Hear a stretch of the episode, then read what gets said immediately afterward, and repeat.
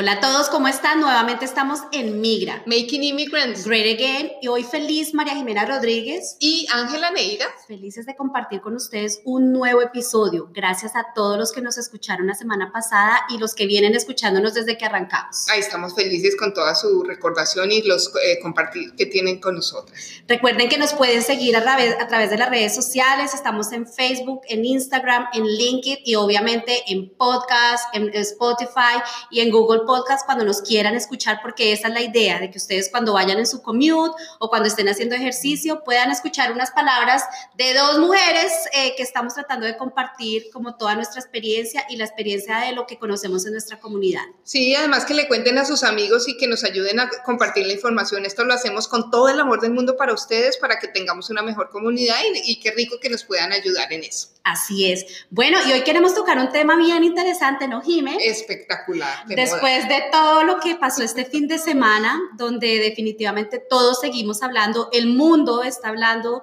de lo que pasó en el Super Bowl. Ajá. No solamente por la presentación de esas dos super artistas, de dos mujeres súper exitosas, pero lo interesante es lo que hemos podido ver, toda la polémica que se ha generado, ¿no, Jime? Óyeme, todo el mundo hablando de, todo el mundo lleva una semana hablando de eso. Así es, y lo que queremos hoy tocar es un tema de fue competencia, son complemento.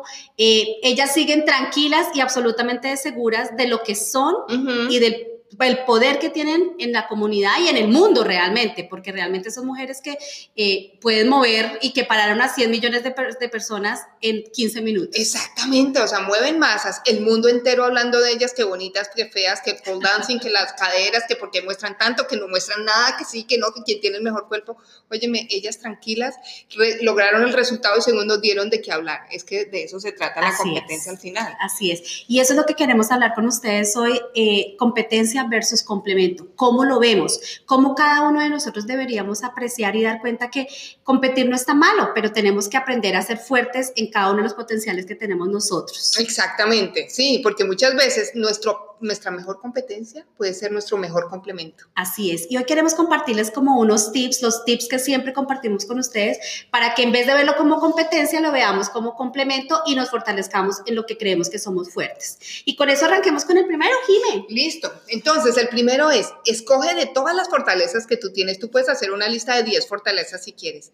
De esas 10, escoge 3. Y de esas 3, escoge una en la que tú sepas que tú eres el mejor en eso. No te inventes lo que no sabes, no te pongas a hablar de lo que no haces. Yo he visto muchos casos donde la gente se pega unas enredadas porque quiere hablar de todo, ser de todo y al final lo que hace bien ni siquiera la gente lo sabe. Entonces, escoge una en la que tú seas especialista y fortalece más aún eso, pule ese, ese skill que tienes y empieza a trabajar solamente en eso, porque aquí, en este país y en el mundo, el mundo contrata expertos, el mundo quiere expertos en las cosas, no gente que hable de todo, no nos sirve. Escoge una que la hagas y hazla muy, muy bien.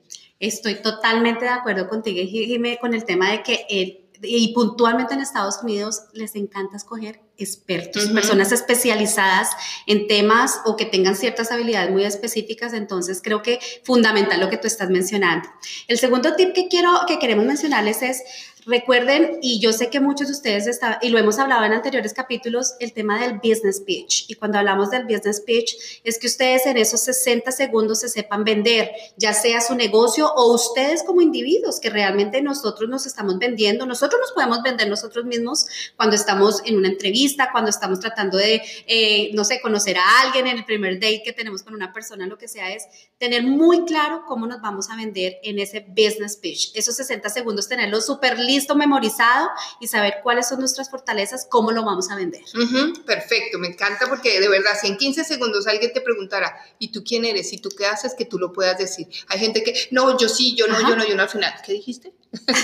Así es. ok, pues vamos para el próximo. Y es, si tú ya sabes quiénes son tus competidores, ¿qué tal si los sigues? Y tú vas a decir, ¿cómo así que si yo los sigo? Pues sí, búscalos en LinkedIn, empieza a seguirlos en Twitter, en Facebook, qué es lo que ellos hacen, qué es lo que ellos leen, cómo es que ellos se, que se han convertido en su mejor versión emúlalos, imítalos, empieza, empieza a, ayudarte a ti mismo, eh, imitándolos a ellos y haciendo lo que ellos hacen bien, porque si ellos llegaron a un sitio donde están muy bien, pues es porque algo hicieron bien. Y para esto te recomiendo un libro eh, muy bueno que se llama El arte de la guerra o Sun Tzu. Tú lo consigues como El arte de la guerra, mira, son 58 leyes del éxito de, que usaba Napoleón. Este es un libro muy antiguo, eh, oriental, y yo lo leí hace muchos años, pero todos los presidentes lo leen. Uno, se pone a oírlo y son consejos maquiavélicos, porque son a veces El primero, ¿sabes qué es? Nunca brilles más que tu jefe. Eso nunca se me va a olvidar. Y una vez llegué a un, trabajo vestida pues como una reina y mi jefe ya estaba en tenis, casi me echan ese día al trabajo. Y, es totalmente cierto, te voy a decir. Totalmente, cierto. Y, le dice, y no dice a su jefe, dice, nunca brilles más que tu amo. Pero, ok, pero lo vamos a poner. Ah, ok, es muy bueno, pues ya saben, todos a leer esto. Exacto. Así es. Sigamos con el tip número cuatro. Y así como estamos hablando de que usted reconozca sus fortalezas, también reconozca en lo que usted no es bueno. Hay personas que definitivamente sabemos, yo no soy bueno cocinando, yo no soy bueno escribiendo, yo también tengo que tener claro para qué soy bueno y para qué soy malo. Cuando yo sé que soy en lo que yo no soy tan fuerte o que no tengo tantas fortalezas, yo ya estoy seguro que eso no lo voy a dar porque no voy a no lo voy a hacer, no voy a hacer el delivery correctamente como decimos. Es simplemente yo usted no, yo no cuente conmigo con eso porque yo no lo sé hacer bien, traiga a otra persona para que lo haga.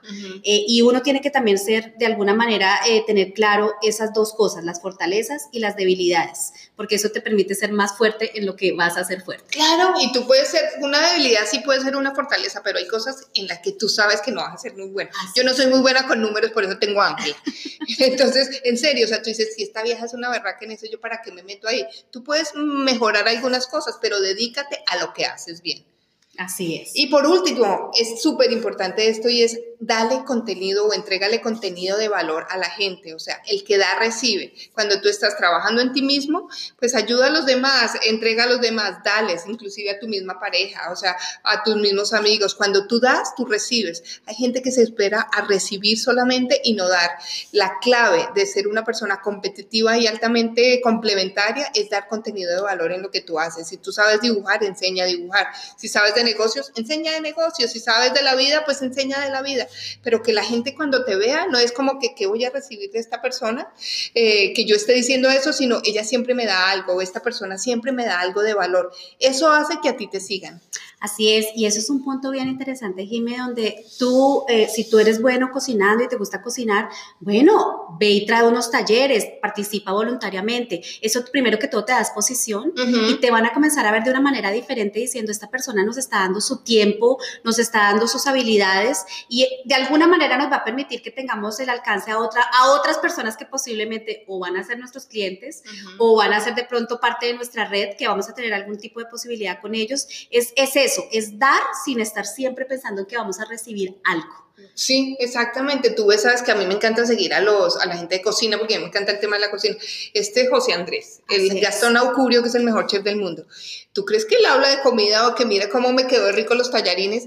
El otro ayudando a todos los países del mundo a alimentarse. y el otro, eh, Aucurio, él lo que hace es con los campesinos, va y los visita y entonces dice, este es el restaurantico de Doña Panchita que tiene una carnecita, no sé qué, que queda en Perú, en ya Óyeme, eso es lo que él hace. Y ese tipo tiene millones de seguidores, pero es por eso, él da contenido, él apoya, él ayuda, él no está pensando en él y mira mi ego, cómo soy yo de bueno. Él lo que está haciendo es ayudando a los demás. Así es. Y con eso ya saben, recuerden que estamos hablando de competencia versus complemento. No está mal competir. Lo que tenemos, lo que está mal es que hagamos la competencia siempre mirando cómo opacamos al otro. Recuerden que podemos aprender de los demás y podemos brillar los dos, que es lo que pasó ahorita en el Super Bowl. Las dos brillaron, las dos se complementaron. Eso es lo que queremos que la gente entienda. Podemos salir adelante todos sin dañar y menospreciar el trabajo de las demás personas. Exacto, sin tanto drama. Es mejor sin drama. Así es. Recuerden que cada uno tiene sus fortalezas, cada uno de los seres humanos que hay en este planeta somos diferentes y únicos. Y eso es lo que tenemos que fortalecer en cada uno de nosotros. Así es que recuerden, estamos en Migra, felices de compartir con ustedes y nos vemos pronto. Making Immigrants. Great again. Estamos en todas las redes sociales, no nos olvides. Bye bye. Bye.